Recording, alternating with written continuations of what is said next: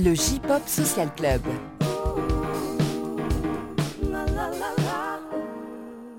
Salut les gens, bienvenue, c'est le J-Pop Social Club, épisode numéro 11, épisode de Noël. Oh, oh, oh, et il n'y a pas le Père Noël avec nous aujourd'hui, malheureusement, il était très occupé. Ah, tout le monde est déçu autour de cette table. Oh. Voilà, euh, qu'est-ce que je peux vous dire? Euh, Oui, euh, petite news autour du podcast. J'ai appris alors, que on était référencé sur Google Podcast. Alors, je pense que Google, en fait, a- Ah. voilà. Mais Google a fait ça dans son coin sans nous en parler, en fait. et voilà. Et donc, je pense que c'est un peu comme Magellan, nouveau service où en fait, il référence euh, des podcasts sans le dire aux créateurs. Et donc voilà. Bah, si vous utilisez, si vous utilisez Magellan, ça m'intéresse aussi de savoir si le J-Pop Social Club est référencé dessus. Je dansais euh, foutre rien, en fait, pour être honnête. Mais c'est possible que ce soit le cas, du coup. Et j'ai refait aussi une demande sur Deezer, à, euh, à Deezer pour être enfin intégré sur Deezer. Ils m'ont dit ouais ouais ça, devrait le faire. Et puis j'ai toujours pas vu que c'était intégré, donc je ne sais pas si on va y arriver un jour, mais, mais voilà. Mais donc comme, comme d'hab, hein, sinon euh, toujours disponible bah, sur le site, euh, sur Spotify et puis sur iTunes. Donc voilà. Donc, voilà. C'était euh, c'était juste le petit point euh, où écouter le podcast. Et c'est déjà pas mal. Voilà, et bien sûr sur le Patreon euh, en avant-première pour les patrons.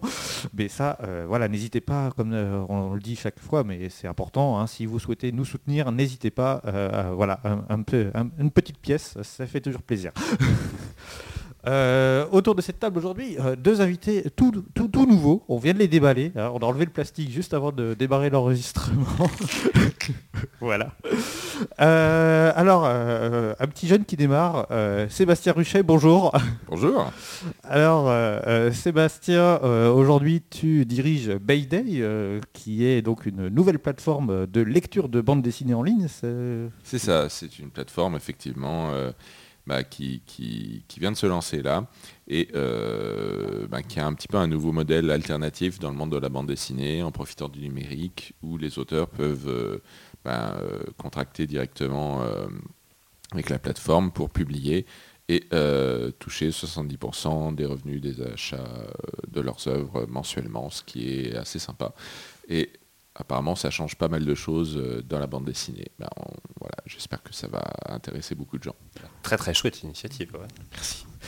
Euh, ok, auparavant tu as fait, tu es passé par euh, Japan Expo, auparavant tu as dirigé No Life. Tu as été mon patron pendant. Oui. euh, euh, la pression. ouais. ah bah maintenant je m'en fous. hein. Euh, Ah bah d'accord, ah bah bravo. euh, non, Il n'y a plus de respect, il n'y a plus rien. Ouais, ouais, euh, bah, 8 ans, pendant 8 ans quand même. Hein. Euh, Ouais, ouais, quelques euh, années. euh, voilà, puis tu as fait un truc qui s'appelait France 5 aussi, au passage. euh, voilà. Oui. Je veux- bon, euh, c'est. euh, tu peux t'arrêter là, je pense. Ouais, c'est qu'avant, pas mal, a déjà. forcément. Vous êtes 12 personnes à la fois en fait. C'est incroyable. Oh, oh. Euh, à tes côtés, nous avons également aujourd'hui parmi nous euh, Cola. Hello, hello, hello. Alors Cola, euh, tu as été le rédacteur en chef du News au Show sur euh, Tout J1. à fait sur J1. ouais. Voilà. C'est J1 ou J1 je sais Alors, euh, on, on a fait les deux. hein. Généralement, quand on devait en parler en France, on nous disait de dire J1. hein, euh, parce que Ouais. un J bien français. Puis bon, dès qu'il fallait un petit peu euh, travailler directement avec les Japonais ou euh, des gens euh, du vaste monde, euh, on passait sur J parce que, parce que Ça, ça part. clairement ça les faisait bugger. Puis euh, ils orthographaient mal après, donc voilà, c'était plus simple. Et tu voilà. Et auparavant, tu avais aussi été animateur. Tu as eu plein de vie en fait. Tu as fait plein de choses. euh, Euh, ah oui, c'est vrai que j'ai été sur manga euh, Ouais. pendant une très courte, très courte année, mais c'était bien rigolo en animateur. Et puis après, j'ai préféré passer Derrière. derrière, les caméras pour plus écrire, faire les interviews, tout ça, côté J1, et c'était bien cool. Et on s'est connus. Tu étais euh, Barbade au Kawaii. Voilà, ouais, juste avant, bah, entre les deux, euh, entre manga et J1, euh, j'ai fait un, un petit temps derrière le bar, euh, voilà, quelques jours par semaine, au regretté Kawaii Café, Eh oui. on- voilà, qui reste à jamais dans nos cœurs, Eh évidemment. À jamais. Mais, mais tel le phénix, il finira par euh, renaître de ses cendres. Oh bah on espère bien, oui. Très bien. Eh bien, écoutez, on attaque ce, ce- ce podcast, ce- le podcast des grèves, hein, quand même. Il faut le dire. hein, Oui. C'est un peu l'enregistrement. Ça a été euh, épique. hein. Voilà, mais, mais, mais on va quand même réussir à faire un épisode au mois de décembre, donc c'est quand même pas mal. Et d'ailleurs, euh, petite anecdote, euh, en galérant dans les transports, euh, là, je, alors, je- apparemment, il y avait une course de Père Noël euh, qui était organisée aujourd'hui, Ah. et j'ai vu un ado en euh, en Super Saiyan God bleu avec un bonnet de Père Noël. Et voilà, donc j'avais une petite euh, vibe euh, galérée dans les transports, un peu Japan Expo, tu vois, D'accord. avec un peu de Ouais. machin. Et c'était sympa au milieu décembre, parce que euh, voilà, ça manque à cette période de l'année. Très bien. Euh, on attaque. Ça sera un- du coup un podcast un petit peu différent des autres, mais euh, on ne déroge pas à la règle et on commence avec les news. Et il y en a un paquet ce mois-ci. Les news. Et on commence ces news avec euh, une info que, voilà, je, pense que ça va, ça vous intéresser. C'est la comédie musicale qui s'appelle Innocent Musical, euh, inspirée du manga euh, Innocent Rouge, je crois. Et il y a donc une représentation au Dôme de Paris le 9 février 2020, euh, sachez-le. Euh, voilà. Et alors, c'est pour ça que je l'ai mis dans les news, parce que bon, bah déjà, c'est une comédie musicale. on a eu quelques-unes qui sont ah, des comédies musicales japonaises. Il y en a eu quelques-unes qui sont arrivées en France. Mais alors là, c'est particulier parce que euh, j'ai cherché et les billets ne sont pas en vente en France. Oh. Donc, euh, Pas mal. Voilà. Donc en fait, c'est typiquement euh, le genre d'événement vraiment dirigé vers le public japonais. Euh, donc a priori, voilà, c'est des packages vendus au Japon avec euh, l'avion, l'hôtel, le machin, et vous pouvez vous faire vos petits kiffs, euh, puisqu'a priori c'est un manga qui se passe en partie en France, avec inspiré de la Révolution française, ce genre de choses, a priori, ou en tous les cas d'une époque, voilà, un petit peu fantasmée du point de vue du Japon. Et donc voilà, c'est assez étonnant de, de- de voir que bah, on a donc quand même le Dôme de Paris, donc qui est l'ancien Palais des Sports. Enfin, c'est le Palais des Sports qui a été renommé d'entre temps, mais il y a quand même 3000 ou 4000 places. Quoi. C'est pas, c'est pas une petite salle. Quoi. Il faut, il faut du monde, de voilà. monde quand même. Et, donc, alors, j'ai pas trouvé. Peut-être ça existe, hein, mais j'ai cherché vraiment. euh, j'ai cherché à la Fnac. euh, j'ai regardé si on trouvait euh, pour où acheter des places pour euh, pour, pour, euh, ce- cet événement. Et ils n'en est pas trouvé dans les billetteries euh, habituelles. Donc je ne sais pas. Euh, je ne sais pas s'ils vont réussir à, si c'est suffisamment populaire pour remplir l'intégralité de la salle et faire venir euh, 4000 japonais, euh, ce qui est possible aussi. Je... Après, ils comptent peut-être sur une partie d'expatriés éventuellement qui doivent Ouais, pouvoir mais comme pareil, où- place même et- s'ils sont expats, où est-ce qu'ils vont acheter les places? Ils vont les acheter au Japon, tu vois, c'est bizarre. Oui, non, mais j'imagine qu'il y a du, enfin, en ligne au Japon. Ah, euh, non, oui. il faut être en physique euh, quelque Euh, part une boutique. J'ai pas, j'ai pas poussé la- la- la- les recherches jusque-là, mais, mais en tous les cas, ça m'a quand même assez étonné. euh, alors, soit ils sont très en retard et qu'ils n'ont pas encore ouvert la billetterie euh, en France. mais en tout cas, euh, voilà, c'est le genre d'événement euh, comme, enfin, comme le Japon sait le faire, entre guillemets, en mode, euh, bah, on, on- on- on va à l'international, mais en même temps, on va pas trop envie que vous veniez dans nos événements. Ouais, Il y, a- il y a clairement un truc à éclaircir, surtout que Innocent et du coup Innocent Rouge c'est le c'est le spin-off après quel c'est quel je sais plus Alors là, vu que le premier mais c'est pas non plus une série qui est ultra populaire donc ça va pas driver non plus a priori un nombre incroyable de fans Bah, c'est ça pas quoi. Euh, quoi. C'est ça. Donc j'ai l'impression que c'est un peu vraiment ce, ce kiff là de euh, à la fois bah, on a la comédie musicale et puis on se fait son, son- son petit séjour à Paris par la même occasion. On- voilà, on, on va au Louvre, on va voir la Tour Eiffel et puis et puis voilà quoi. À Paris.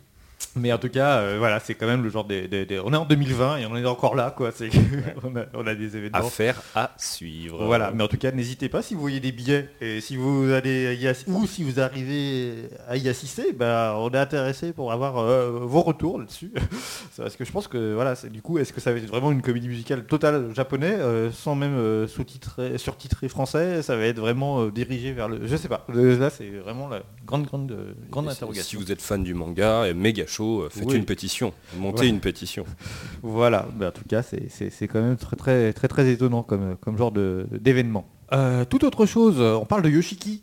Ah, Ah, ah, copain. Ah, bah voilà. hein. Euh, donc, il y a eu euh, quelques, il y a eu deux ans, il y avait eu le documentaire autour de, de Egg Japan euh, qui s'appelait We Are X, et euh, Yoshiki a annoncé qu'il y avait un nouveau documentaire euh, autour de Yoshiki, du coup, enfin autour de lui a priori, ce qui était déjà un peu le cas C'était déjà sale sur le premier, mais ça, c'était on ne même dit pas trop fort. voilà. Et donc il y, aurait, il y a donc un, un nouveau doc qui est en cours de, de- de production actuellement et qui est euh, prévu pour sortir au printemps 2020 euh, sur YouTube, euh, mais donc aux abonnés euh, réservé aux abonnés YouTube Premium. Donc euh, voilà. On sait que Yoshiki avait déjà fait des choses avec YouTube. Ils avaient retransmis des, des concerts de voilà pareil réservés aux abonnés. Donc a priori, voilà, ils continuent à travailler avec eux. Bah voilà, donc on imagine bien que c'est ouais, très auto-centré pour le coup, mais surtout que Ce serait étonnant de sa euh, part quand même.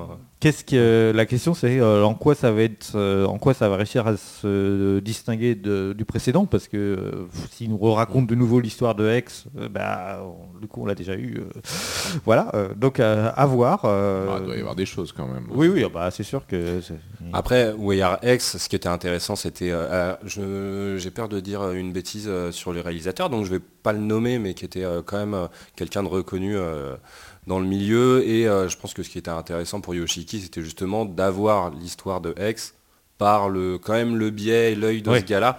Après avoir aussi euh, bah, ce nouveau documentaire YouTube Premium, il est fait par qui? Il est fait dans quelles conditions? Euh, je pense que Yoshiki, il était quand même content du docu. je pense Ah oui, oui, je pense aussi, hein. Et puis il a eu suffisamment la main dessus, je pense, pour de toute façon se dire que le résultat final lui convenait. Après, euh, voilà, peut-être qu'il décide euh, d'explorer euh, un autre angle. ouais. Voilà, la même histoire sous un autre angle, effectivement peut-être un peu plus centré. Et euh, c'est peut-être une manière aussi, euh, on ne sait pas quels sont ses, ses deals avec euh, YouTube Premium. Ouais. Voilà, peut-être que le contenu, il a du contenu affilé, que, que c'est ça quoi. Bah, c'est vrai qu'à chaque fois qu'on le voit passer en France, il est toujours accompagné d'une ou deux équipes de tournage qui le filment sous tous les angles. Donc à un moment, ces images, il faut bien les exploiter d'une manière ou d'une autre. C'est pas juste pour ses archives perso et, et se regarder faire une soirée au coin du feu. Ah mais tiens, je vais me regarder. On a 52 ans de rush, Voilà. qu'est-ce qu'on fait? Ah oui, ça, je pense que du coup, en termes de dérush, ça doit être quelque chose hein, quand même. euh. Donc voilà, bah, bah, à voir. Euh, honnêtement, je ne connais personne qui est abonné à YouTube Premium aujourd'hui, mais peut-être que voilà, c'est- j'imagine que c'est Ah, bah, genre- voilà, voilà. Si vous êtes l'occasion qui Voilà, le euh, genre d'argument qui peut. D'ailleurs, j'ai pas compris. Peut-être euh, les gens pourront me dire s'il y a une différence entre YouTube Premium et YouTube Musique, qui sont. euh, Est-ce que c'est le même abonnement Est-ce que c'est deux choses différentes? J'avoue que j'ai un peu de mal à, à- à suivre. Et pourquoi je vous parle de ça? Parce que. On reste euh, sur YouTube avec euh, l'Arc-en-Ciel. L'Arc-en-Ciel euh, euh, qui ouvre donc sa chaîne YouTube officielle. Oui, bah, qu'il a fait il n'y a pas longtemps. Alors voilà, on a eu un gros teasing. Il y a aussi eu le, sur le Twitter, les choses ont pas mal bougé. C'est là que les annonces sont passées dans quatre langues différentes. Et j'ai Oui. peur de dire des bêtises, Ah puisqu'il y a bah, évidemment en japonais, mais ils se sont mis aussi à poster euh, les traductions en coréen, en anglais, et il y en a une quatrième. Et je vais- Euh, l'Indo- en- indonésien. oui, je crois que c'est pour, effectivement pour le marché, euh, marché sud-est asiatique plutôt. Et du coup, bah, quand même chez les fans, petite agitation. Qu'est-ce qui se passe? Hmm. L'arc-en-ciel arrive enfin sur sa chaîne YouTube. Qu'est-ce que ça veut dire Alors, il y a eu des extraits de live, je crois, pas mal qui ont ça, été postés c'est- C'est très jusqu'ici. événementialisé pour le coup parce que c'est pas juste on a balancé tous nos clips. Non, non, c'est que il y a alors il y a une partie des clips leurs plus grands succès qui sont accessibles. Le reste de leurs clips sont réservés justement aux abonnés YouTube Music. C'est pour ça que je posais cette question. A priori, on ne peut pas accéder à tout. Et en plus, effectivement, chaque euh, là pendant euh, huit jours, euh, pendant une fois par jour, il y avait un extrait de live qui était posté. voilà. Alors je sais pas, pareil, est-ce que ces extraits de live vont rester en ligne ou est-ce que c'est vraiment pour pour rendre ça un petit peu pour amener les gens à, à- à- à se connecter chaque jour et puis ensuite ils seront enlevés? Là, c'est je ne sais pas. Mais Oh, ce serait pas très, ce serait pas très sympa pour les fans. non, quelque mais part, on- euh, euh, qui sont déjà pas mal frustrés euh, aussi. Et puis à côté de ça, il y a quand même euh, la mise euh, à dispo de leur catalogue euh, sur les plateformes de stream au niveau mondial. Donc je pense que quand même ce serait un peu bizarre de faire ça pour finir par enlever du contenu derrière. C'est plutôt pour voilà mettre les choses en place. Après, euh, bah, ce que les fans attendent vraiment, c'est est-ce qu'il y a un vrai nouveau contenu qui pourrait débarquer? Bah, on avait évoqué, donc là, début 2020, euh, l'ARC refait une euh, tournée des arénas au Japon, Mhm. euh, pour, qui est un petit peu le, le- le- le- le prélude à leurs 30 ans. hein. Le- les 30 ans du groupe, ce sera 2021. Euh, donc on peut aussi imaginer que s'ils mettent ça à disposition, effectivement, et posté en plusieurs langues, c'est que peut-être ils envisagent euh, de se rappeler au bon souvenir de leurs fans à l'international. Alors est-ce qu'on peut imaginer une tournée euh, internationale pour les 30 ans? Peut-être, on verra. Mais effectivement, c'est surtout qu'on... Tu as envie de refaire le Zénith, toi, Sylvain. là, non Ah Ah, bah souvenir. écoute, c'est vrai que Grand souvenir. groupes- C'est un de mes groupes de cœur, hein, je l'avoue, hein, j'ai déjà dit. hein, donc euh, donc euh, je serais, je serais euh, voilà, enfin cette ambiance qu'il y avait en 2008 quand le premier Zénith qu'ils ont fait était quand même assez dingue. Euh, et et, euh, j'aimerais, c'est vrai que j'aimerais bien les revoir. Après, effectivement, c'est surtout qu'il n'y a pas eu de nouvel album depuis 2012. euh, voilà, donc c'est vrai qu'ils surfent un petit peu quand même sur leur leur succès passé. Ouais, c'est ça qui est dommage chez ce groupe, c'est qu'on a l'impression qu'ils ont un peu euh, arrêté de, de faire des choses sans dire vraiment on arrête Voilà. des choses ou machin, mais de passer très très vite dans la, la gestion de leur patrimoine et de leur, euh, de leur propre mythe finalement. Moi j'ai l'impression que ça fait 10 ans qu'on fait euh, que des anniversaires en ça. fait.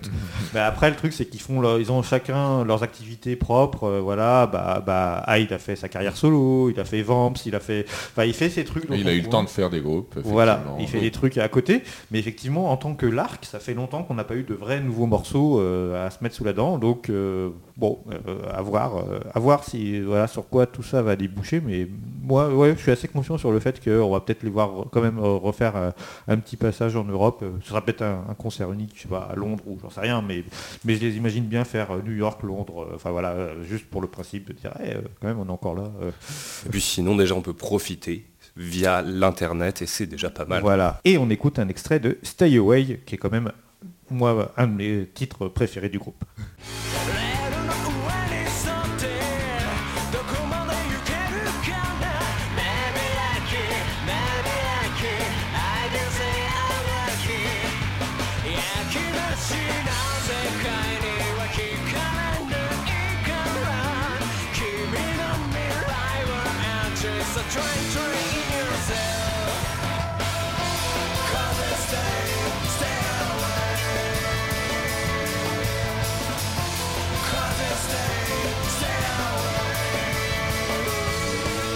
Et on reste euh, toujours euh, l'actu YouTube euh, avec également un autre groupe. euh, bah tiens, c'est vrai que l'Arc-en-Ciel, on avait eu toute la discographie du groupe aussi sur nos lives à l'époque. hein. C'était, c'était quand même assez novateur hein, parce que quand on voit qu'effectivement ils sont mis en ligne seulement maintenant tous leurs clips, bah, on les a eu quand même avec quelques années d'avance sur le live. C'était cool.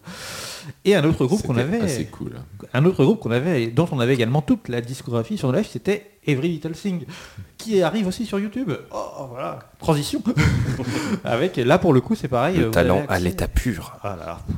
Euh, Vous Qu'est-ce avez qui se passe avec YouTube alors? Et ben, et pareil, ils ouvrent leur chaîne YouTube et ils ont mis euh, l'intégralité de leurs clips euh, à dispo. Euh, alors là, pour le coup, il n'y a pas de euh, question d'abonnement, machin. Vous pouvez accéder à tous leurs euh, tous leurs- tous leurs, euh, titres. Voilà, pour se replonger dans la bonne pop des années 90 comme on l'aime. Euh, voilà, donc ça, c'est, ouais, ça fait un petit peu Madeleine de Brousse, ouais, j'avoue. Euh, et d'ailleurs, euh, bah, on va écouter un petit extrait de Time Goes By parce que quand même, quoi, c'est peut-être le titre le plus emblématique de Every Little Thing.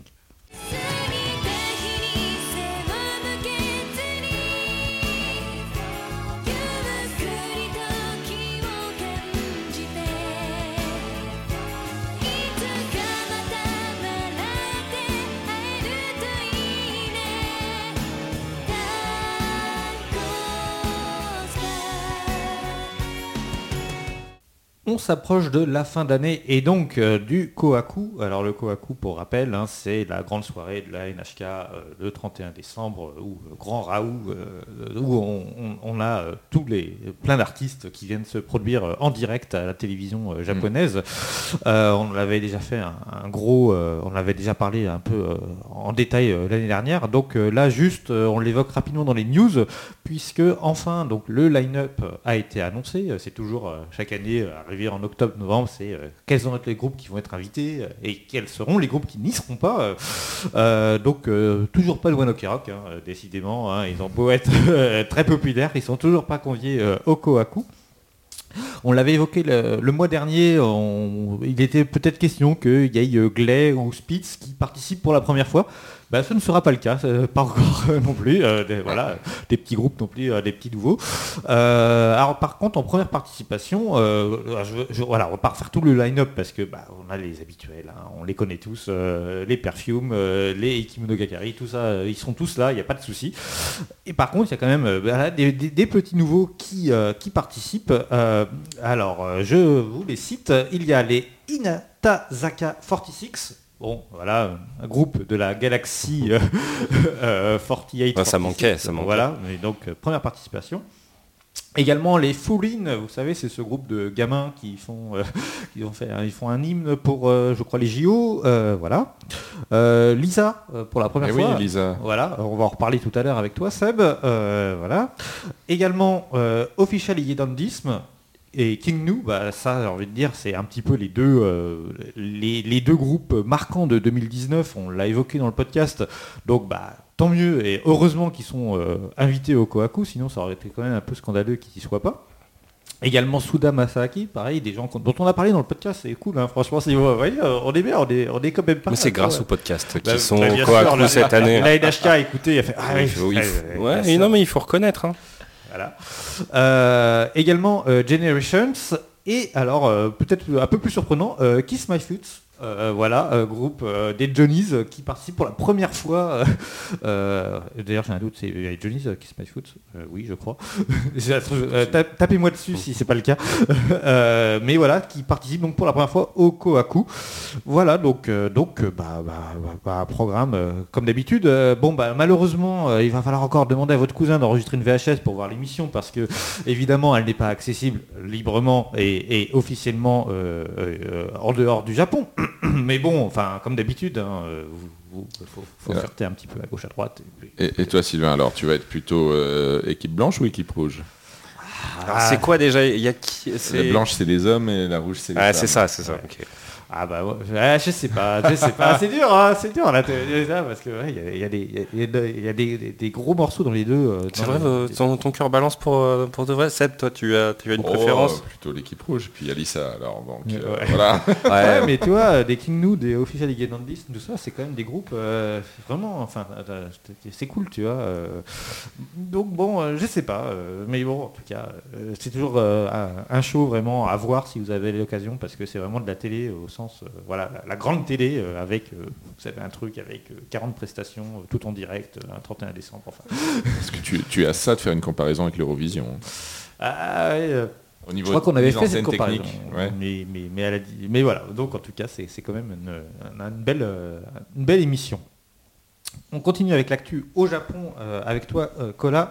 Et on Oui. retrouve, euh, parce qu'il va y avoir une mini tournée avec euh, Kiari Pamyu Pamyu et Nakata Yasutaka. Oui, bah tout à fait. Alors bon, la nouvelle en soi de la tournée est pas forcément incroyable, surtout que bah, ça se passe au Japon, donc on va pas être nombreux à pouvoir en profiter, sauf si vous nous écoutez depuis là-bas. Si, ce qui est et- bien, et petit on, chanceux. on a On- quelques, quelques auditeurs au Japon, hein, d'après les stats. euh. Eh bah écoutez, on vous déteste tous euh, de jalousie, voilà, si vous nous écoutez.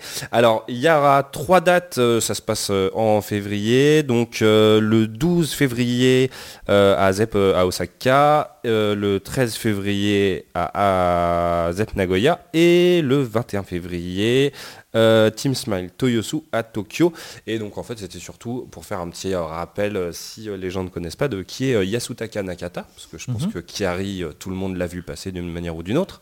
Nakata, il Ouais. a fait deux trois trucs. hein. Il a Ouais. fait quelques, quelques trucs. Alors, euh, bah, on peut parler de son travail avec Perfume déjà, Évidemment. parce que vous êtes évidemment les plus grands fans, donc vous connaissez Bah, pro- son producteur et enfin voilà c'est lui qui a, qui a créé Perfume on peut dire Ouais. Euh, voilà qui a réuni euh, le, le casting qui a fait- Et puis euh, pour, euh, pour finir la trinité, euh, des, des trucs principaux, parce que même s'il fait des trucs à côté, on peut parler de Capsule, Bien qui est peut-être son projet le plus perso, et peut-être plus électro et un peu plus, un- on va dire un peu plus niche peut-être, ouais oui.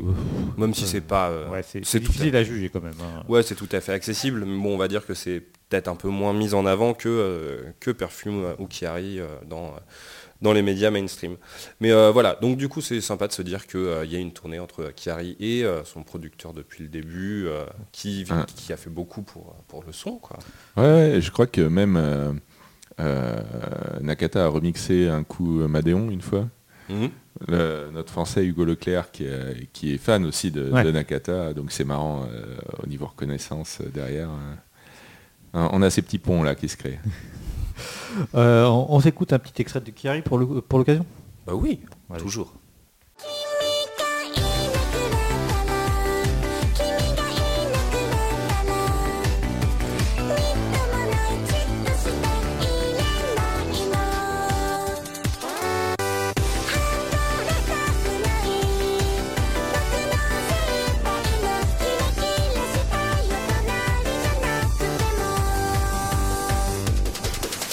On enchaîne avec le top euh, Spotify 2019, euh, le top japonais. Alors, euh, je remercie Kurita qui a fait les traductions pour l'occasion, qui avait- parce que c'est vrai que sinon je serais certainement passé à côté. Alors, voyons voir un petit peu les artistes qui ont été les plus écoutés au Japon sur Spotify.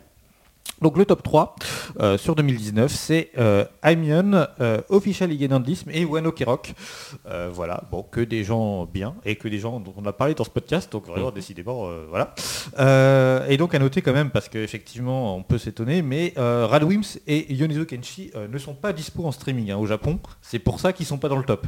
Mais sinon, il y a quand même fort à parier qu'ils Ah. seraient, qui seraient apparus, voilà, comme quoi il y a encore des, il y a encore des gros artistes qui ne sont pas accessibles. Alors c'est ça qui est étonnant en plus que euh, on va voir tout à l'heure, mais, mais euh, ces certains de ces artistes sont disponibles à l'international, mais pas au Japon.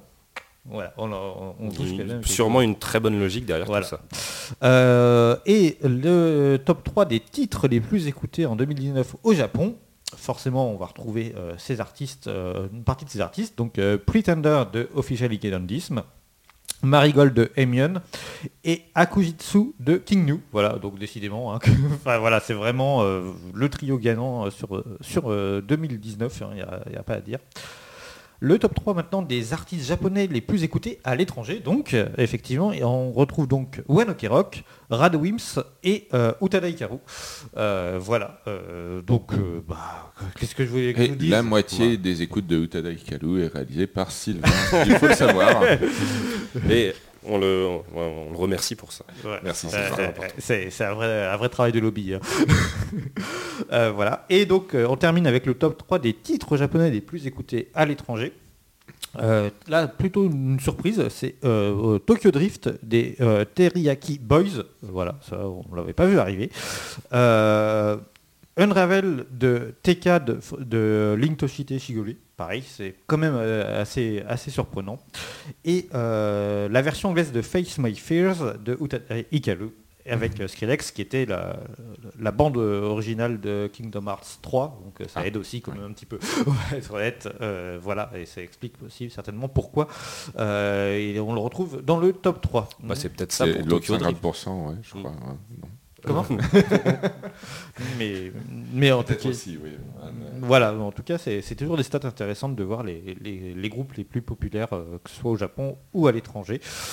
Euh, voilà. Euh, dans les news un peu moins euh, joyeuses, le groupe Nico Touches the Wall se sépare. Oh. voilà, Bah, ça faisait euh, 15 ans de carrière et puis bah là, je pense qu'ils ont, ils avaient fait quand même quelques openings d'animés, tout ça. Et puis bah voilà, je pense que c'est comme d'hab, hein, c'est qu'ils arrivent au bout de d'un cheminement euh, artistique et puis je pense que voilà, ils ont dit bon bah il est temps que de, de s'arrêter.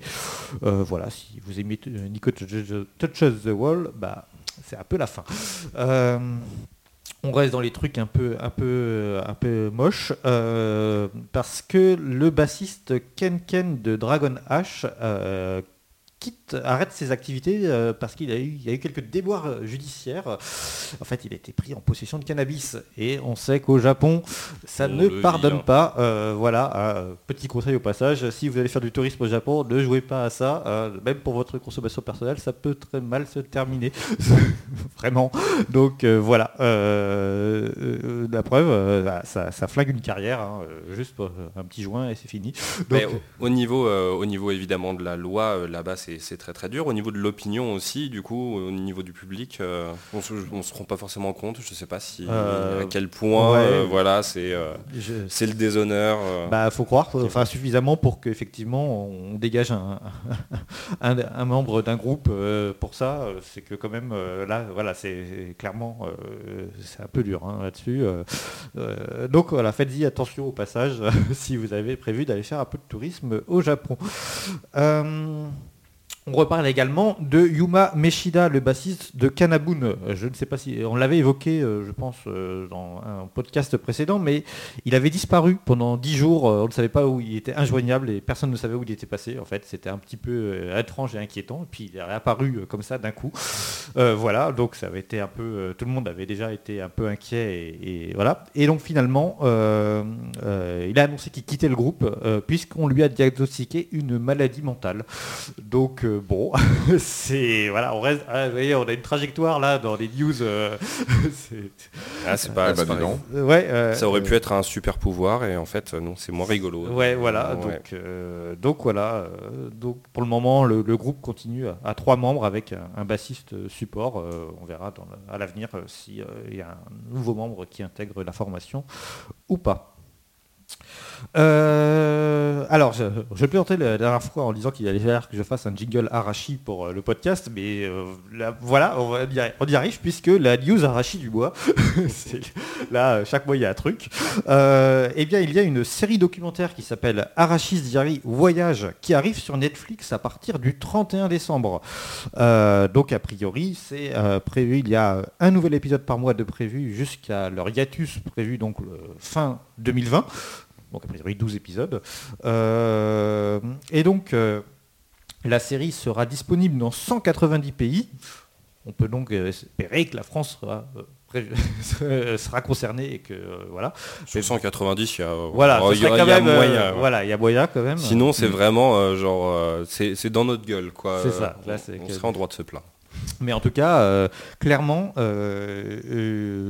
tout ce qui se passe autour de Arashi ces derniers mois est assez, assez surprenant, hein, parce que euh, jusqu'à présent, euh, c'était quand même euh, très très fermé, voilà, et puis... dire que la tempête était calme. Et là C'est ça. euh, Ah, ah, ah, ah, ah, oula, jeu de mots.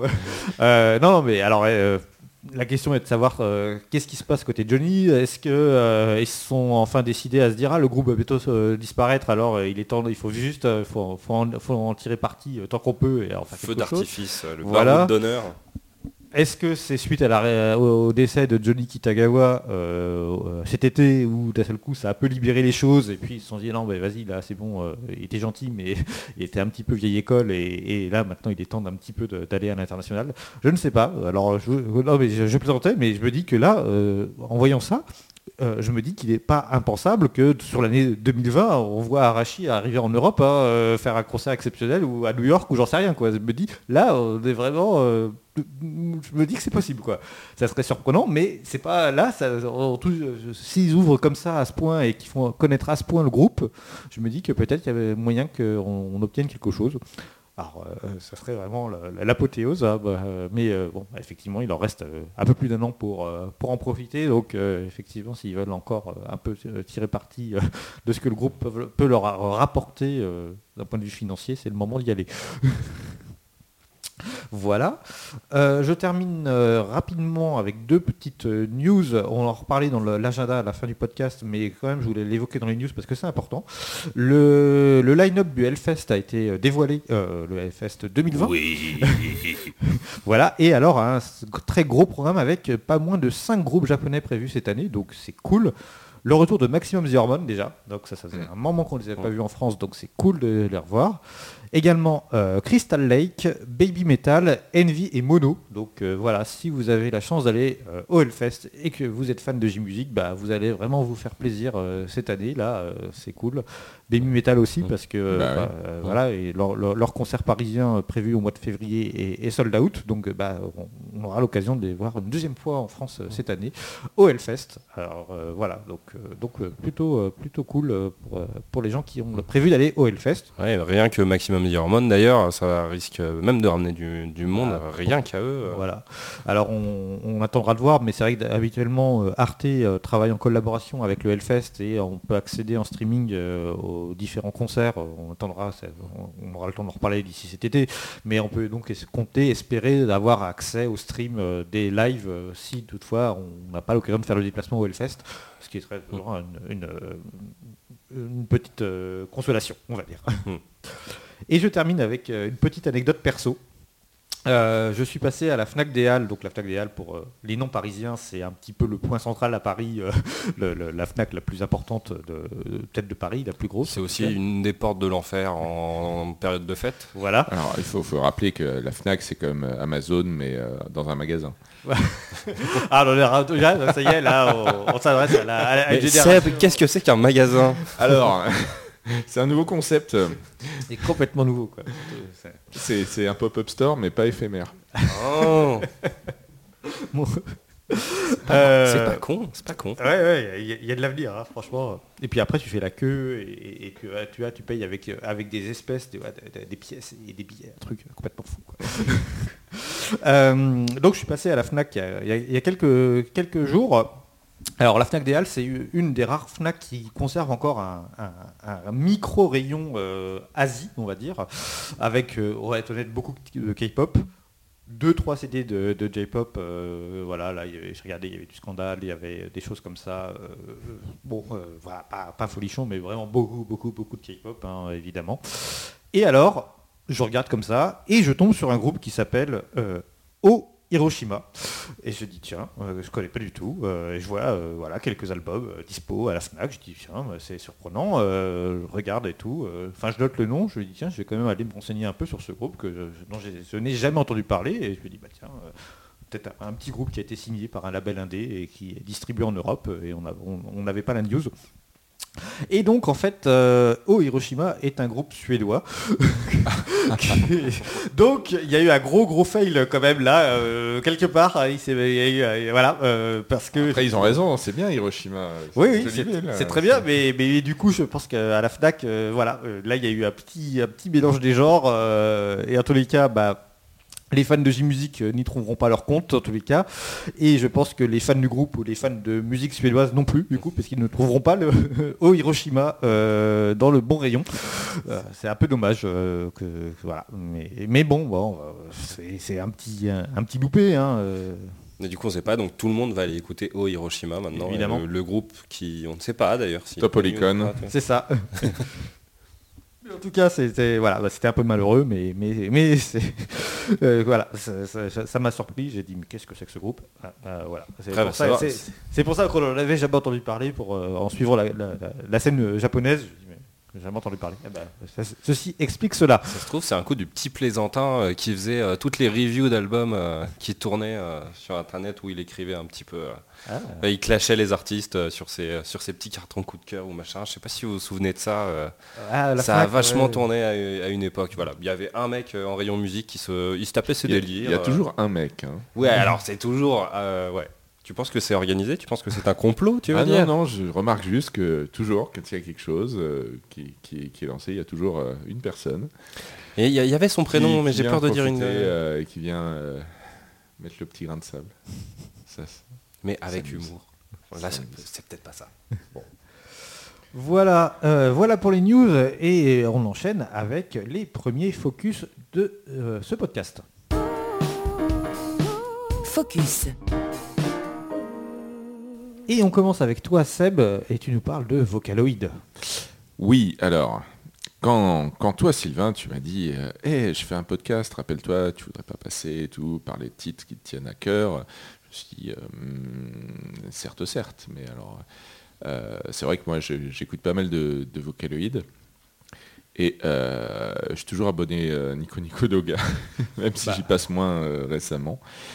Euh, et du coup, parmi les choses que j'aime vraiment beaucoup euh, dans, dans l'électro, euh, il y a un titre que j'avais découvert en, en 2015-2016, tout simplement parce que à ce moment-là, euh, en fait, j'avais découvert un artiste via Nico Nico Doga. Une petite histoire, hein, je, je Ouais, non, raconte. mais- Donc c'était c'était le moment de la, la 14e euh, MMD Cup.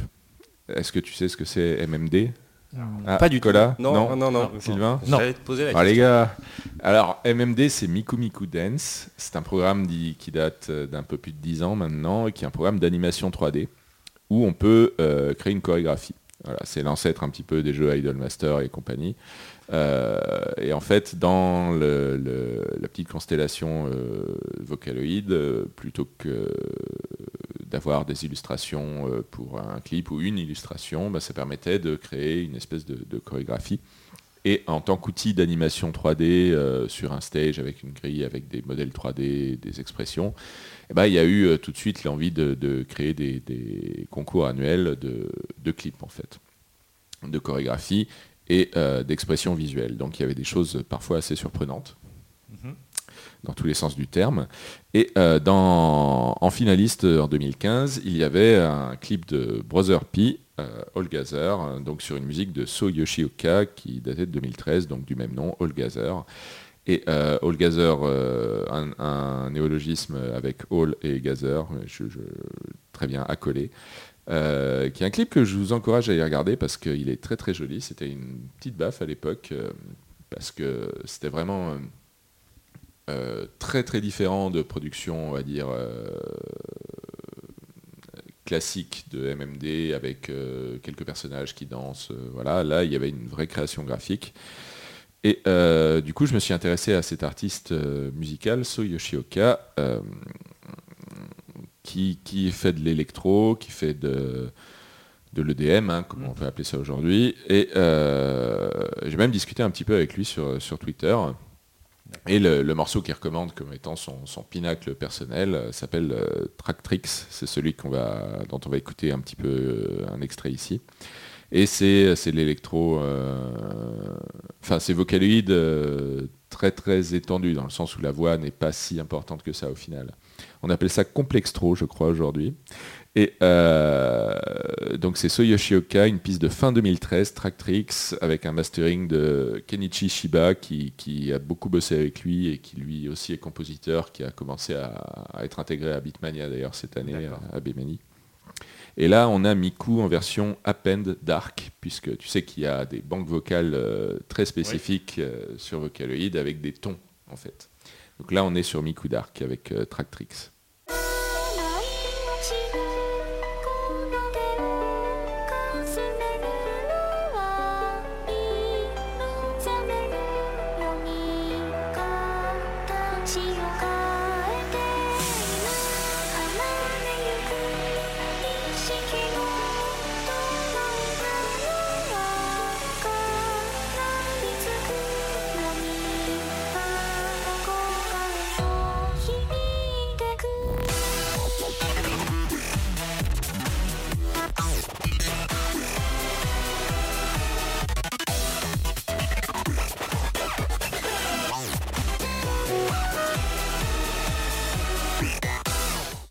Juste un petit, un petit, euh, un petit mot voilà, euh, par rapport à So Yoshioka. Donc, euh, vous pouvez le retrouver sur Bandcamp euh, avec son premier album euh, Ethertoan Hereafter qui a été publié euh, fin 2016.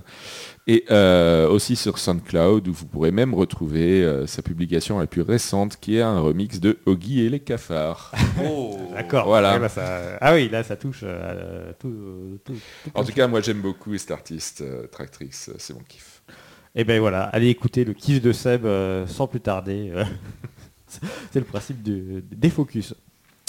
Euh, de mon côté, je vais vous parler euh, de euh, Play Goose. Alors c'est Manu Cron qui m'a qui, qui m'en a, enfin qui, qui m'a signalé ça. Et effectivement, j'étais pas resté forcément, j'avais pas trop suivi, mais je vous avais parlé au- dans le tout premier podcast du groupe Goose House, dont les Eh oui. qui faisait plein de reprises sur YouTube et qui était très très cool.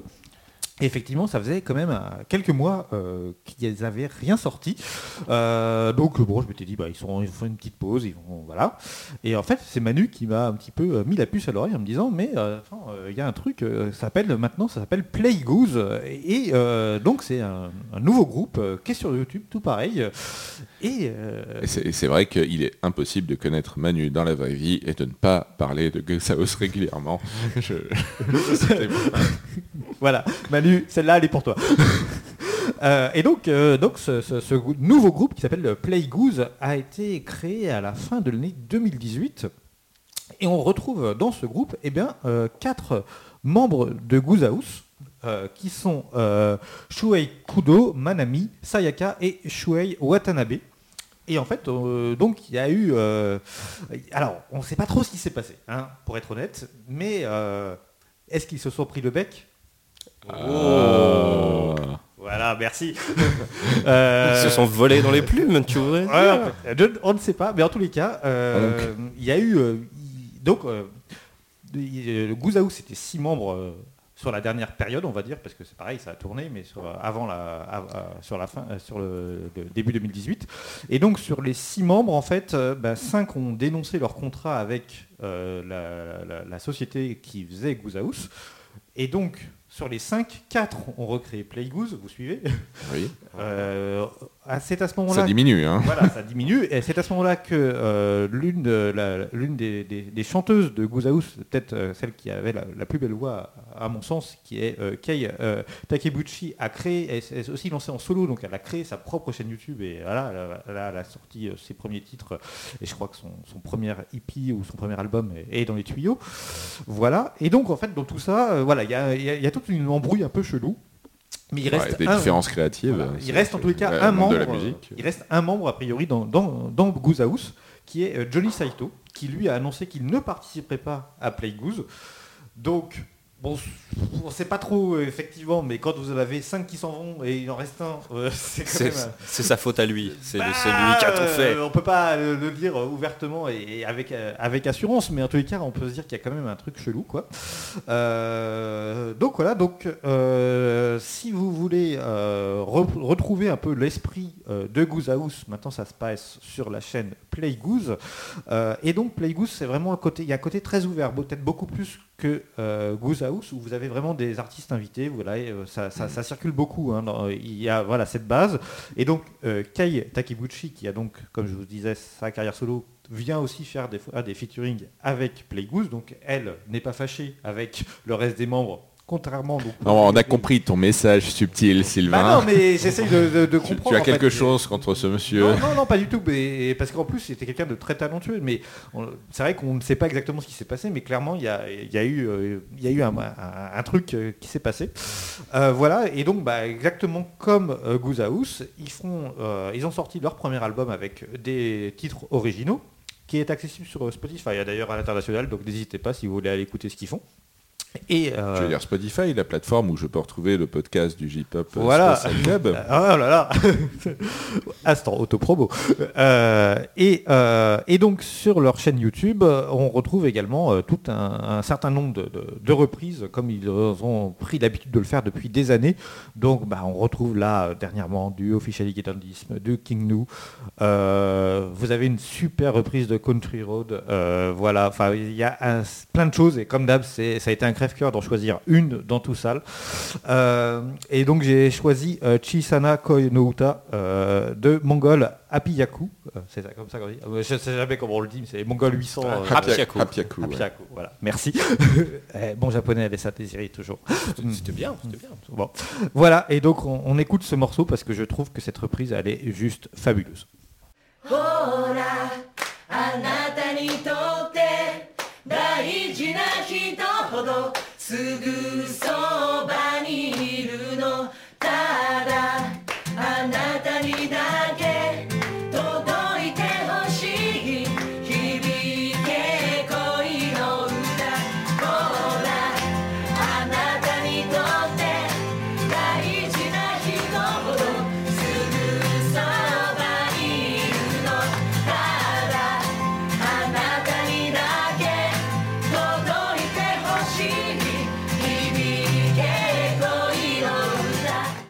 Voilà, c'était donc euh, Chisana Koi no Uta, la reprise par euh, Play Goose. Euh, et on enchaîne avec euh, le dossier de ce podcast.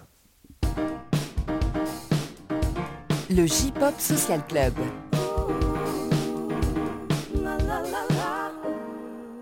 Alors, le dossier de ce podcast avec toi, Cola, tu vas nous parler d'un genre musical très spécifique, mais euh, qui est vraiment, euh, enfin, effectivement, peut-être euh, assez euh, emblématique de la scène japonaise, mais enfin... euh, En tout cas, ouais, il y a des choses à dire au niveau du, du Japon sur ce style musical qui est un peu underground. Alors du coup, déjà, bah, moi je suis très très honoré que tu m'aies appelé pour parler de ce genre musical. Alors, dans le- cite-le, le site. Le Non, je mais attends, quel suspense, quel suspense. Je gère un peu mon suspense dans le J-Pop Social Club, puisque en fait, je suis un imposteur. Je ne suis pas du tout spécialiste en J-Pop. Non, mais Sortez très, d'ici. très très. Ah non, s'il vous plaît, écoutez-moi. Non, ouais, moi. euh, je suis très très fan d'un genre musical euh, qui va nécessiter que l'on fasse un petit peu du calcul. Est-ce que ça vous branche?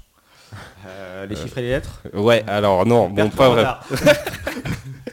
De la maths. euh, Exactement, cosinus, puisqu'on euh. va parler de math rock et non pas de cosinus rock, ça n'existe pas Ah, mais, encore. un- Mais Un sous-genre à à inventer, donc... euh, alors peut-être effectivement, je, alors moi je veux pas très très euh, me, enfin je veux pas me lancer là-dedans explique, parce je que suis curieux. euh, pour le cosinus rock, non. Alors moi j'ai eu euh, deux en maths au bac, euh, Ah. voilà pour la petite anecdote. euh, j'ai- J'étais pas bon en maths non plus. Voilà, donc c'est pas spécialement mon truc, mais par contre, ce genre musical donc, qui s'appelle le mat rock, ça c'est vraiment très très bien.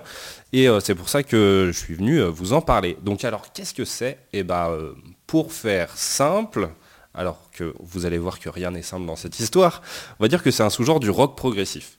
Ouais. Donc ça apparaît euh, plutôt fin des années 80, début 90, pas spécialement au Japon. Euh, je pourrais pas dire qu'il y a un groupe phare de euh, matrock qui est un petit peu éclaté sur le domaine mainstream parce que euh, parce que c'est quand même assez spécifique comme musique. À la limite, si vous voulez une petite euh, référence, on va dire, et encore une fois, donc ce n'est pas un groupe de matrock, mais que si vous écoutez du Tool, euh, au niveau voilà des constructions un petit peu alambiquées, du son un petit peu métal, c'est peut-être là-dedans qu'on va aller un petit peu chercher. Mais ce qu'il faut retenir dans tout ça, c'est que en gros, on est sur un style musical où on va retrouver ce qu'on appelle en solfège, par exemple, des mesures asymétriques.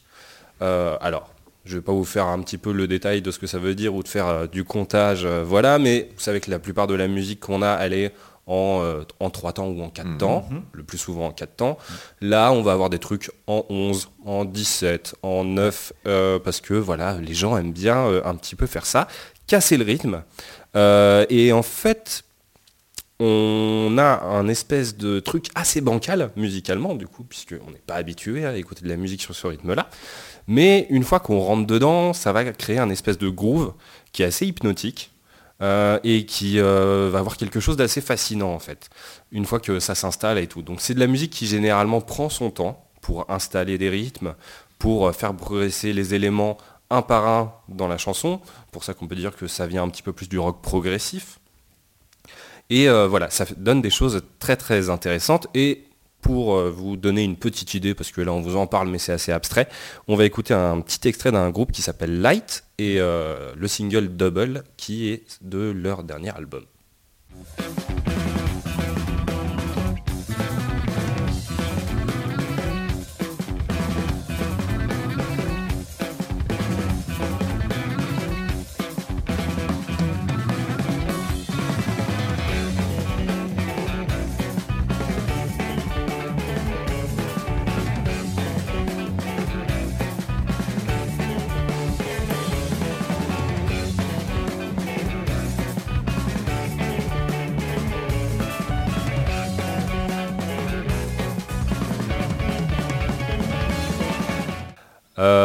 Bah, déjà, euh, petite impression, qu'est-ce que vous en avez pensé Bah, moi, Light, euh, je connaissais un petit peu parce qu'on en avait des, des clips sur le Ouais. live de Light. Ouais, donc, euh, ouais. donc euh, voilà, je, je- je vois un peu le, le genre que c'est, effectivement, euh, ce côté effectivement euh, progressif, effectivement. là où Ah, je, les- suis- je suis pas, je suis pas insensible à Light. euh. Alors c'est- euh, Light c'est euh, exclusivement instrumental. Bon, encore qu'il y a peut-être une petite voix qui se balade, mais vraiment globalement ils font tout. euh, voilà, c'est tout à l'instrument. Euh, donc là vous avez eu une petite idée de ça. Si euh, je tentais une comparaison, une métaphore un petit peu hasardeuse, je dirais que si on considère que la musique c'est des gens à qui on donne une feuille de papier, on leur dit tiens fais ta chanson, mets des trucs sur la feuille. Bon bah c'est là où la plupart des gens vont se contenter de commencer à écrire leur chanson sur le papier. Les gens qui font du matrock, déjà ils sont pas d'accord avec la forme du papier. Donc ils vont la découper, ils vont en remettre un petit bout par là, ils vont machin. C'est euh, globalement euh, des gens qui veulent euh, sortir des cases. Et du coup, ça c'est intéressant parce que généralement quand on demande au groupe est-ce que vous vous revendiquez du matrock, bah, tout le monde va dire bah non, pas spécialement. Ah bon, donc vous vous revendiquez plutôt de quel genre? Et comme de toute façon c'est des gens qui veulent pas être dans des cases, ils vont dire bah en fait non, euh, moi je fais mon truc et puis euh, puis voilà. Donc c'est un peu difficile de définir les frontières euh, et vraiment la classification de, de ce genre-là. Et quelque part c'est pas important. Ce qu'il faut retenir c'est que voilà, il y a des éléments, surtout rythmiques, qui vont être reconnaissables et qui vont être utilisés qu'on n'a pas trop l'habitude d'entendre dans, dans la musique pop. Et c'est ça qui est intéressant là-dessus. Comment est-ce que ça commence au Japon? Ben encore une fois c'est pareil, il n'y a pas de réponse parce que sinon ce serait trop simple. Euh, Il y a un groupe qui s'appelle euh, Zenigeba. Je sais pas si ce, nom vous dit un truc. Oh ça te... Ouais. Ouais, ça date un peu. On est sur du sur du métal. euh, on est sur un truc assez assez obscur. donc plutôt plutôt noise. Alors, C'est un truc qui fait euh, saigner les oreilles quand même, mais euh, on peut euh, retrouver un petit peu, euh, voilà, un petit peu déjà ces éléments à cette époque-là. Mais globalement, les artistes matrock japonais, ils ont des influences de partout et pas spécialement du Japon. Ça va plutôt venir des États-Unis, d'Angleterre, pas mal. Mais ce qui est très intéressant, c'est que au Japon, sur cette scène, qui est vraiment, comme je disais tout à l'heure, plutôt underground, il y a une énorme variété de groupes en fait, au Japon. Et euh, il y a un son, alors c'est difficile, on va pas dire qu'on va mettre tout le monde dans le même panier, mais il y a une espèce de tendance euh, qui est reconnue, c'est que le mat rock japonais, il y a quelque chose peut-être d'un peu plus doux, d'un peu plus mélodique, d'un peu plus groovy. Euh, certains diraient même que c'est mat pop, même des fois, puisque justement, on va pas du tout avoir euh, des sons agressifs. Typiquement, euh, les guitares vont pas être pleines de distorsions, ça va être des guitares plutôt clean. Mais par contre, va y avoir des empilements de des espèces de d'enchevêtrements de guitares qui vont créer comme ça. Alors, pour peu qu'on écoute les choses au casque, en plus, on a vraiment l'impression de se faire un petit peu voilà, balader euh, dans, euh, dans une ambiance. euh, Il y a un petit côté un peu, féerique, un peu doux, et, en même temps, et en même temps très très bien construit, qui est très très chouette. Et d'ailleurs, je vous propose de faire un tout petit autre extrait d'un groupe qui s'appelle Uchu Kombini, qui malheureusement n'existe plus, avec le titre Everything Changes.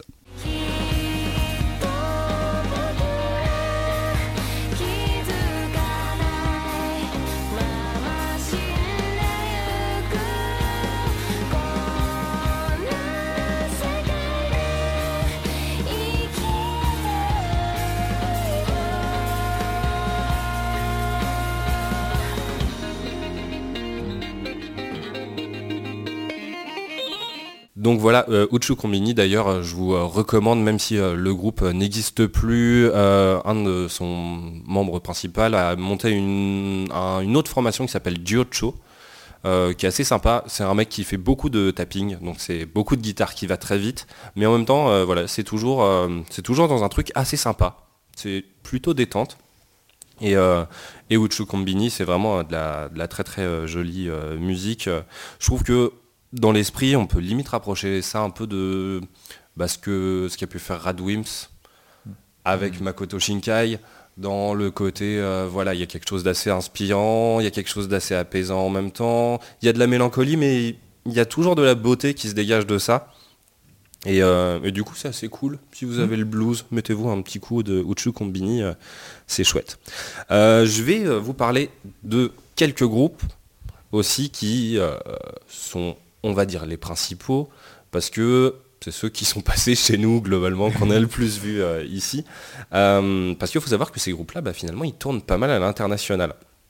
Donc, euh, en France, ça va être surtout des passages à Paris, même s'il peut y avoir des, passages un petit peu en province, mais on va dire que c'est plus rare. Dans des salles qui sont de dimension, c'est souvent le Petit Bain, le Bateau Phare, voilà, qui ont des programmations euh, peut-être euh, un peu plus éclectiques, un peu plus indie ou underground. Euh, et voilà. Mais pour avoir fait pas mal de ces concerts-là, bah, à chaque fois c'est blindé. Donc, Ouais, euh, ils, ont leur, pub- ils ont leur public. euh, Ils ont complètement leur public. Alors, euh, un groupe incontournable, c'est To ou Toei. Ouais, euh, on avait un débat hier au téléphone en préparant le, podcast, savoir, euh, savoir si on dit To ou Toei, je ne sais pas. Ouais, ouais, et personne n'a vraiment tranché. Alors, euh, comme je te disais, euh, j'ai eu la chance de faire une interview avec le guitariste leader du groupe dans le cadre du News Show il y a quelques années. Euh, C'était un peu bizarre parce qu'on n'avait pas d'interprète et que mon japonais est quand même pas au top, mais il a été assez sympa pour euh, répondre à mes questions euh, quand même malgré ça. Et euh, je disais tôt et il m'a pas repris. Bon, alors on va dire que c'est. Voilà. on va dire ça, voilà, pour ce podcast, mais on peut se planter. Euh, ça, c'est un groupe qui a un son, alors, pas mal acoustique, parce qu'ils utilisent pas mal la guitare acoustique, ce qui est assez euh, étonnant. Mais du coup, encore une fois, ça donne un truc très doux, assez groovy. Par contre, c'est très expérimental, surtout sur les derniers albums. Euh, maintenant, ils vont même euh, sur des morceaux où on pourrait dire que ça traîne du côté du hip-hop un petit peu, euh, de la balade.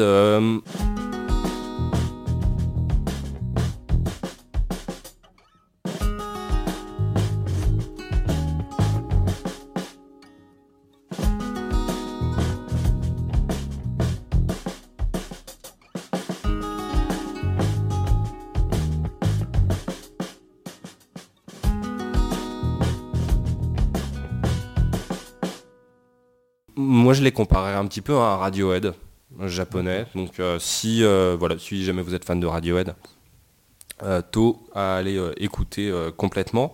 Light, on en a un petit peu déjà parlé tout à l'heure, vous connaissez.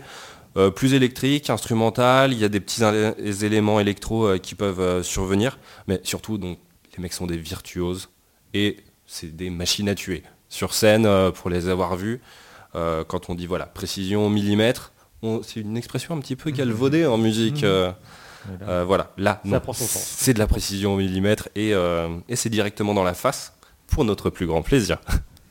Donc vraiment, si, s'il passe, je vous recommande Light en live, c'est incroyable. Et un petit dernier qu'on connaît pas mal aussi, qui a fait sa sensation en passant en France, c'est Tricot.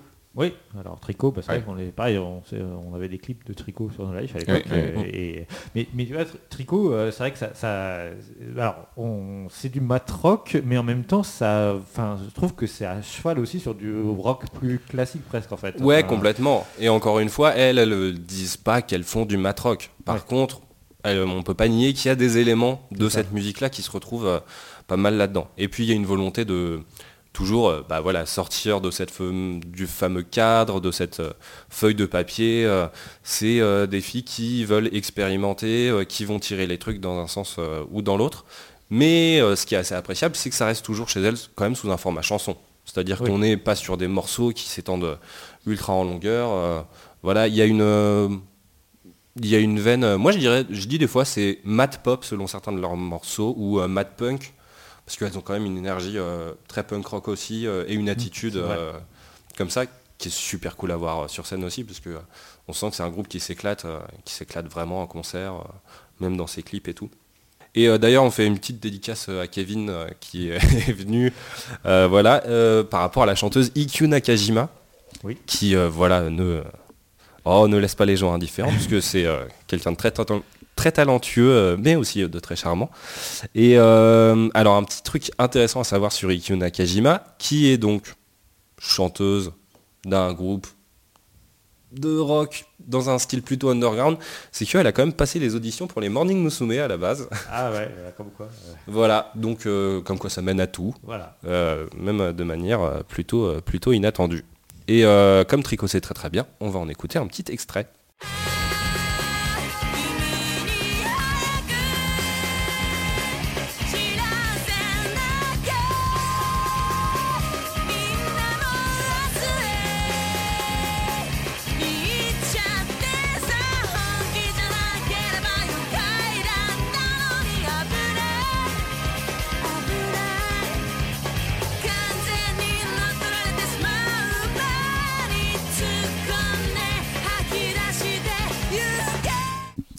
T'avais un truc à nous dire par rapport à Tricot On va éviter de faire des jeux de mots foireux à base de pullover ou, ou de pull de Noël ou de pull moche de Noël. Enfin, je ne sais pas. Ou de projets tricot. Et en même temps, ce serait de... en même temps, ce serait bien d'actualité, c'est do- c'est Ouais, dommage. ouais, ouais. Ceci dit, euh, alors, j'ai, alors pareil, j'ai eu la chance de faire une petite interview euh, euh, toujours pour J1 euh, avec elle, euh, et c'était super cool. Je leur ai quand même posé la question. Parce que quand même vous êtes en France, euh, tricot, pourquoi Oui. Et donc ils ont dit bah on- alors on aime beaucoup la langue française, ça sonne bien. Par contre clairement euh, aucune idée de pourquoi on a choisi ce nom-là en particulier. Et en reconnaissant quand même après coup, moi je me disais c'est parce que c'est des mailles enchevêtrées, Ah oui, un petit peu comme les éléments ouais. qui voilà se superposent mais en décalé et tout ça. Non. Non. euh, après elle a fait ah euh, non mais l'idée est bien euh, du coup ça me conforte dans l'idée que c'est très bien comme nom on a bien choisi. Donc euh, Ok. donc, voilà. Euh, donc du coup, tous ces groupes-là qu'on a un peu cités, bah déjà, je vous recommande très fortement d'aller écouter, parce que les petits extraits, euh, si ça vous a plu, sont pas forcément représentatifs, parce que c'est vraiment une Oui, musique bah, euh, qui- comme dans le prog, enfin, il faut que, il faut le temps. oui, pour, carrément. euh, Pour apprécier le morceau. Faut laisser le temps. Euh, après, c'est pas forcément des trucs qui durent, euh, qui durent 12-15 minutes comme on peut avoir dans le prog. Ouais. Donc ça se consomme quand même plus facilement comme musique. C'est un peu plus digeste aussi, euh, je dirais. Et, euh, et c'est pour ça que je, je vous encourage à, à aller voir un petit peu les groupes japonais qui font ça. Euh, parce que en plus de ça, le truc qu'il faut savoir, c'est que au Japon, ça marche pas vraiment ce- tout ça. Donc là, on est vraiment dans le projet artistique. euh, projet artistique, quoi. Il n'y a pas. euh, voilà, ouais, un petit peu. C'est euh, très underground comme musique euh, là-bas. C'est euh, pas vraiment distribués, euh, que ce soit, enfin, en major, euh, on peut imaginer que pas du tout. Euh, à la limite, il y a Light qui est chez E-Plan Music, D'accord. qui gère quand même des artistes comme Sakan Action ou Ouais. Bump of Chicken. Oui. Donc voilà, ils ont quand même, ils sont dans un catalogue où il y a quand même des noms assez honorables. Mais sinon, en dehors de ça, euh, c'est pas des gens qui font partie de grands réseaux. D'ailleurs, euh, les membres de To, alors ça c'est- c'était en 2016 euh, l'interview, mais il me disait aussi que tous les membres en fait avaient des boulots à côté Ouais. et vivaient pas du tout de leur musique. Ce qui est assez étonnant parce que To c'est le groupe en fait de matrock japonais, euh, quasiment euh, roi on va dire. C'est vraiment une référence euh, pour tout le monde dans cette communauté-là. Ils sont très très très très très très reconnus et estimés. Mais voilà, les mecs sont quand même obligés de taffer parce que euh, parce que bah, faut bien gagner sa vie. Donc du coup, ce que font ces groupes-là, c'est que souvent ils sont obligés de créer leur propre label, ou en tout cas ils font le choix de le faire pour gérer leur musique euh, comme ils le veulent. Donc euh, c'est le cas de To, Trico aussi a formé sa propre société qui s'appelle Bakuretsu Records. Et, euh, et voilà, donc c'est pas vraiment très très simple pour eux, mais à noter quand même qu'il y a certains quartiers, que ce soit à Tokyo, euh, il y a à Shimokitazawa et à Koenji. Alors j'ai pas eu la chance d'y aller personnellement, mais il y a des salles qui font plus de l'underground et euh, qui sont un peu connues pour euh, être des repères pour les gens qui apprécient ce genre de musique. Et on- à Kyoto, il y a une salle qui s'appelle Growly aussi. Voilà, éventuellement, pour donc euh, les petits vénards qui nous écoutent depuis l'archipel. Et Ou qui si vous y allez prochainement. Si Tout à fait. un voyage là-bas et que vous allez euh, faire un petit, un petit live de, de Matrock. euh, voilà. Peut-être pour les fêtes. Ouais, ouais, allez, allez regarder euh, sur ces trucs-là. N'hésitez pas, euh, aussi si vous avez des coups de cœur sur des groupes, à aller checker leur Twitter parce que c'est pas mal par là que ça passe. Et d'ailleurs, il y a pas mal de fois où ils postent quand même des choses accessibles quand ils vont à l'international. euh, voilà, pas uniquement en japonais pour que les, les gens puissent quand même savoir qu'ils sont en ville. Euh, ça, c'est important. Euh. Du coup, je vais finir un petit peu sur, sur cette idée-là, c'est que il y a un truc qui est étonnant, ça marche pas ou peu au Japon. Dès que les groupes viennent ici, ils disent bah en fait ça marche vachement mieux pour nous à l'étranger qu'au Japon. Mais ce qui est très marrant, c'est de voir que c'est dans plein de pays différents. C'est-à-dire que c'est pas euh, un épiphénomène en France où, euh, où voilà, euh, les, les gens vont venir et euh, ah bah oui parce que la France c'est parce qu'il y a le manga, c'est parce qu'il y a tout ça et tout machin. Euh, non, ces groupes-là en plus c'est pas du tout des gens qui arrivent spécialement par la porte du Japon ou de la pop culture japonaise ou de la culture otaku. voilà, c'est pas des gens qui sont à fond, à fond dans l'animé ou le manga. Plutôt rien à voir. On va même plutôt dire que c'est, euh, allez, sans être méchant, une population un peu hipster D'accord. Qui, euh, qui va consommer cette musique-là. Voilà, tu révèles ton vrai visage. Et voilà. Je suis Fantomas. Non, c'est pas. Alors là, on a des références. Alors, pour les jeunes, Fantomas. Bah, je sais pas qui fait ça maintenant aujourd'hui. Qui, qui enlève son masque? Ethan Hunt? Il a des, des masques en latex, c'est ça? Lupin, euh, toujours là. Ah, c'est pas. ouais, en plus, c'est pas très. euh, Tout ça, c'est pas très très japonais non plus. Non, donc euh, voilà, on n'est pas du tout dedans. Mais écoute, c'est pas grave, c'est assumé. hein. Oui. Euh, alors, oui, non, il y a beaucoup de hipsters qui ont écouté, mais vraiment, euh, d'abord, la musique, c'est pour tout le monde. Oui. Quel que soit le genre de musique, c'est pour tout le monde. Euh, donc, Et puis on, voilà. on- on l'a suffisamment dit dans le podcast que effectivement l'un des, enfin pour que la musique japonaise se fasse connaître, de toute façon il faut qu'elle pénètre euh, toutes euh, les couches de la société et il ne faut pas qu'elle reste cantonnée aux fans d'anime ou de manga ou de culture japonaise dans son ensemble. Et donc bah on a un phénomène un peu euh, identique avec euh, finalement les, les fans de métal qui finalement écoutent euh, du métal, quelle que soit l'origine des groupes, euh, tant que c'est de Ouais, la bonne musique. et, voilà, ils sont là et, et- et- et ils sont amateurs. Et je pense qu'un petit peu, il y a une comparaison à faire avec là où effectivement on a une population qui vient pour la musique et pas du tout pour l'origine du groupe. Ou, voilà. Ouais, complètement. En, surtout que du coup, on peut voir que sur ces concerts-là, alors souvent, ces groupes-là, ils font des tournées, mais qui sont en fait sont ultra low cost. Ouais. C'est-à-dire que euh, euh, c'est des gens, ils viennent euh, avec le groupe, euh, éventuellement euh, un manager euh, à tout faire, euh, Ouais. mais c'est des tournées qui se font dans un van. Euh, voilà, ils font la route euh, eux-mêmes et, euh, et c'est vraiment la débrouille. Et souvent, ils font des co-plateaux, par contre, avec des groupes locaux qui sont euh, dans ce style-là. Donc, euh, il y en a pas mal au Royaume-Uni quand même. Euh, en France, on a quelques, quelques bons groupes qui font ça, mais euh, ils sont un peu plus disséminés, on va dire, euh, euh, dans la France, donc c'est un peu plus, euh, difficile d'avoir vraiment euh, une zone euh, comme ça. Mais reste que euh, cette fanbase int- euh, internationale, ça fait que euh, bah, des groupes comme To ou Tricot, ils sont invités dans des... euh, Il y a un festival qui s'appelle Arctangent, qui se fait, euh, alors c'est euh, à proximité de Bristol, si je dis pas de bêtises, et c'est un gros festival mat rock et ou euh, voilà style euh, un petit peu euh, connexe, euh, où ils sont euh, voilà plutôt en tête d'affiche euh, quand même parce que euh, c'est euh, des grands noms, euh, des grands noms dans cette scène là. Et euh, ils sont distribués aussi à l'étranger, bizarrement, alors que euh, bah, chez eux, c'est pas forcément évident. Il y a des euh, labels, euh, je vous conseille d'aller regarder, euh, qui s'appellent euh, par exemple bah, euh, un label euh, justement britannique qui s'appelle Big Scary Monsters, qui distribue, distribue euh, bah, Tricot, je- par exemple. Et sinon, aux États-Unis, il y a Top Shelf Records. Alors, j'ai pas vu en France de, de distribution pour ces groupes-là. Pas à ma connaissance, mais, on Mais- passé à côté, hein, c'est tout à fait. Mais voilà, c'est pour dire qu'il y a quand même euh, des choses qui se passent à ce niveau-là euh, en dehors du Japon. Et euh, je finirai euh, par euh, la catégorie euh, un petit peu euh, que j'ai appelée faisons une ronde tout autour de la Terre parce que finalement la musique c'est à ça que ça sert, ça sert à faire des ponts, à rapprocher les oh là peuples. Et oui, même dans la communauté underground, même si on est des hipsters quelque part, euh, il faut se serrer les coudes. Et il y a un bel exemple de ça. c'est un EP qui est sorti euh, par un groupe euh, anglais qui s'appelle Delta Sleep, qui moi est un de mes groupes préférés, euh, voilà, qui n'a rien à voir avec la J-pop, mais je vous conseille aussi d'aller lâcher une petite oreille par là-bas, qui a bossé avec Tricot D'accord. sur la base de morceaux, de morceaux que eux avaient déjà euh, écrits, composés, euh, mis sur un album, mais ils ont invité euh, donc Tricot à venir participer, à faire des nouvelles versions ensemble de leurs chansons pour sortir un EP qui s'appelle Ghost Rarities. Euh, et que, voilà que je vous encourage à aller écouter aussi parce que euh, c'est très très sympa et finalement euh, il y a assez peu d'exemples euh, comme ça à part dans l'underground on peut dire il y a des collaborations entre des groupes japonais, des artistes japonais et des artistes occidentaux.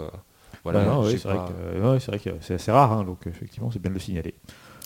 Ok. Et voilà. ben écoute, euh, merci pour euh, Super. cette, euh, ce super dossier Matrock, effectivement. Avec plaisir. Là, du coup, je pense que là, on, on est au fait de tout.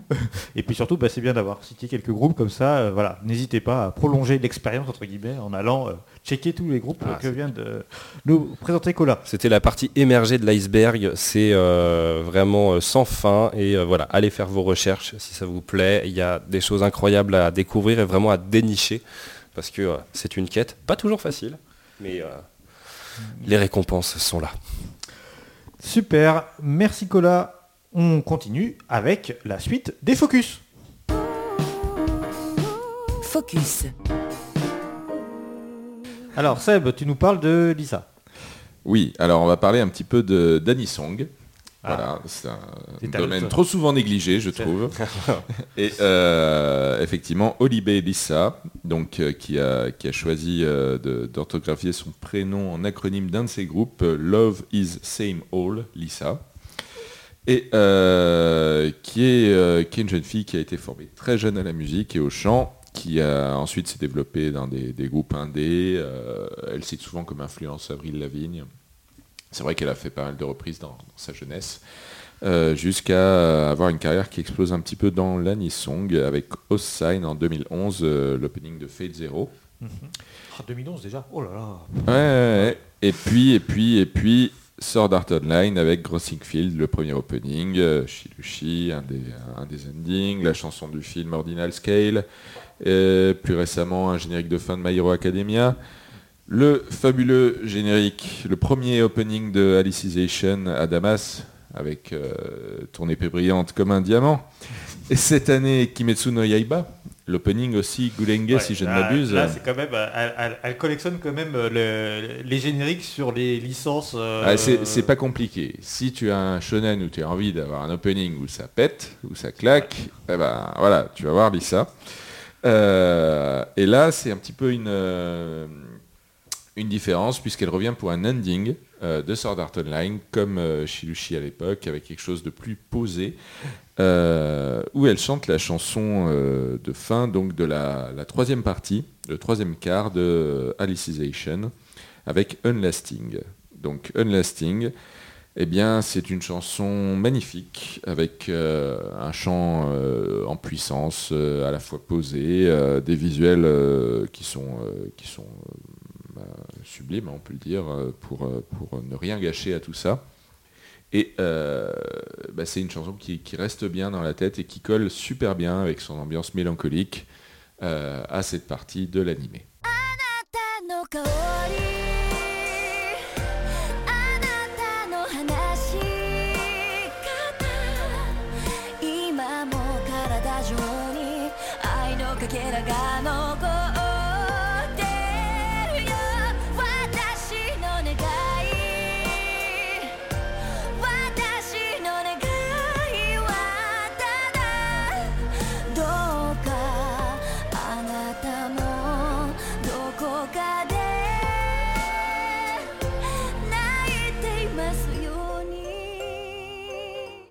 Et alors voilà, tu le disais tout à l'heure dans les news, et c'est vrai que Lisa va participer au Kohaku cette année, et euh, bah, c'est un bel, euh, un bel achievement, oui, une voilà. super reconnaissance pour, euh, pour cette chanteuse ben, que j'aime beaucoup, là, de, parce que participer au Kohaku, c'est une consécration, Mm. c'est un rayonnement dans, dans tout le pays, et, et c'est une étape importante, effectivement. Donc bah, c'est très bien, on, on l'en félicite. Bravo Lisa. Et on- on- euh, je crois qu'elle a été passée euh, pour, euh, à titre personnel euh, à Paris euh, cet été, je crois. Elle avait posté quelques tweets euh, montrant Ah. Paris, euh, le Ah Moulin oui, Rouge. mais si Et- elle ne prévient pas alors. Voilà, fait, là, et, hein et Bon. du coup, euh, du coup, bah, euh, là, on est encore plus, euh, voilà, elle nous tease en nous disant, hey, coucou, je suis à Paris, mais, mais, mais voilà. Donc, euh, On, on se débrouille, on fait un truc, on- Voilà, on monte une ouais. estrade, il y a, Ouais, voilà, il y a un ouais, pote qui a une sono, on ramène, on, C'est on ça. fait quelque chose. Si vous connaissez pas, il y, a un- il y a une chaîne YouTube qui s'appelle First Take où il y a des versions acoustiques et où elle a récemment elle a officié avec le, le générique de début de Kimetsu no Yaiba effectivement. Ça, ça se regarde avec plaisir. Très bien. Euh, de mon côté, bah, on reste dans les trucs un peu posés. Euh, je vais vous parler avec euh, d'un autre groupe que j'avais découvert via No Life à l'époque, qui s'appelle Sotboss. Ah, ah, voilà. Doing, doing. Euh, euh, alors, euh, pourquoi je vous en reparle? Parce qu'effectivement, j'avais euh, j'avais récupéré à l'époque un, album, euh, bah, à l'époque avec le, titre Hello, qu'on passait sur No Life, qui était vraiment très posé. Moi, c'est tout à fait le genre de truc que je, kiffe écouter euh, après une, journée, à la fin d'une journée. Voilà, c'est très, très apaisant et très relaxant. Et puis, bah, du coup, bah, j'ai eu la chance d'aller au Japon il y a, quelques mois, et dans un bac de trucs soldés, voilà, à pas cher, je, tombe sur un deuxième album de Sot Boss. Alors j'étais joie. faire les courses de, de J-Music au Japon dans les bacs, euh, c'est toujours une expérience. On repart un petit peu plus chargé que prévu. Et donc voilà, et donc j'étais content d'avoir un- un- un- de récupérer un second album de Boss. Alors Boss, c'est un duo. C'est la chanteuse Kana et, euh, et, euh, le- et, euh, Hiroshi euh, Nakamura. Et, euh, voilà, Hiroshi Nakamura, c'est le leader de iDeep.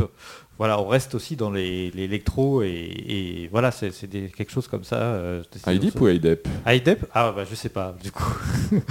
Parce que c'était mon, c'était mon, mon, hein, Oui, oui, je sais. IDEP, Euh, euh, alors là, euh, tu sais quoi? Je savais même pas ça. Donc tu m'apprends un truc là qui est crucial Ah bah aujourd'hui. Voilà. Il va falloir quoi. que je me renseigner.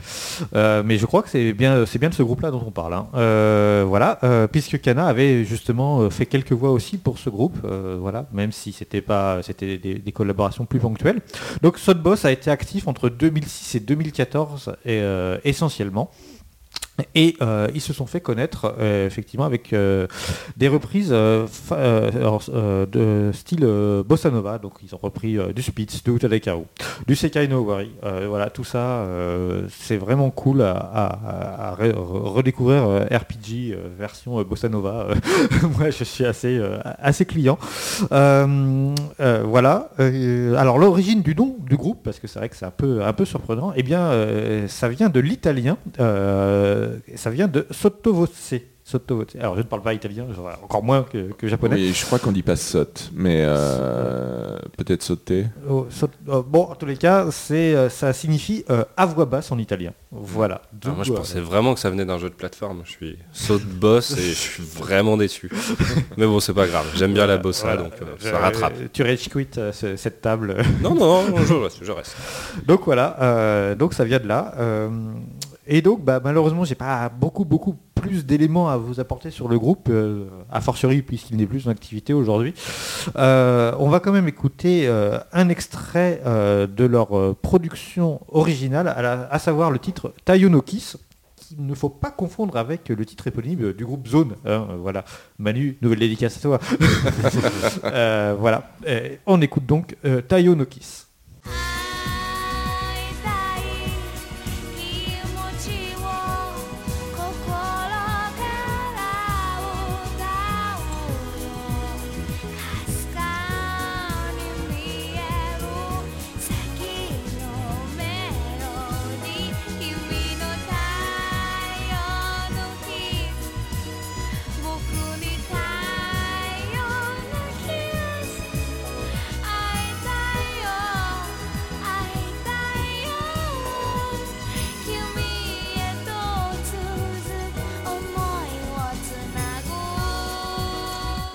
Termine euh, en, vous disant que euh, Okana a quand même euh, poursuivi, poursuivi sa carrière avec une, donc une carrière solo et c'est facile de la trouver puisque son nom de scène c'est Kana from Sot Boss. Donc voilà, si vous tombez sur elle par hasard, sachez que c'est bien de la même personne dont on parle. Ouais, tout est lié, la flèche, c'est par là-bas. Voilà. donc euh, voilà, et je vois Seb euh, plonger dans la discographie de High Deep. Sur Spotify, tout en même temps en direct. Mais t'inquiète, euh, là je, je, je- je- je suis parti. hein. J'ai piqué ta curiosité, ça y est. Mm. Voilà, on termine euh, comme chaque mois avec l'agenda. L'agenda. Alors l'agenda, bon bah sur 2019 là, je vous avoue, euh, c'est terminé, hein, on, on- c'est rideau, il n'y a plus rien à, à noter côté 2019, mais bah, par contre plein de choses sur le premier semestre 2020. Ah Euh, on commence le 16 janvier avec euh, Hatsune Miku Expo Tour 2020 Europe. C'est comme ça que s'intitule euh, cette tournée de Hatsune Miku, donc on reparle de Vocaloid.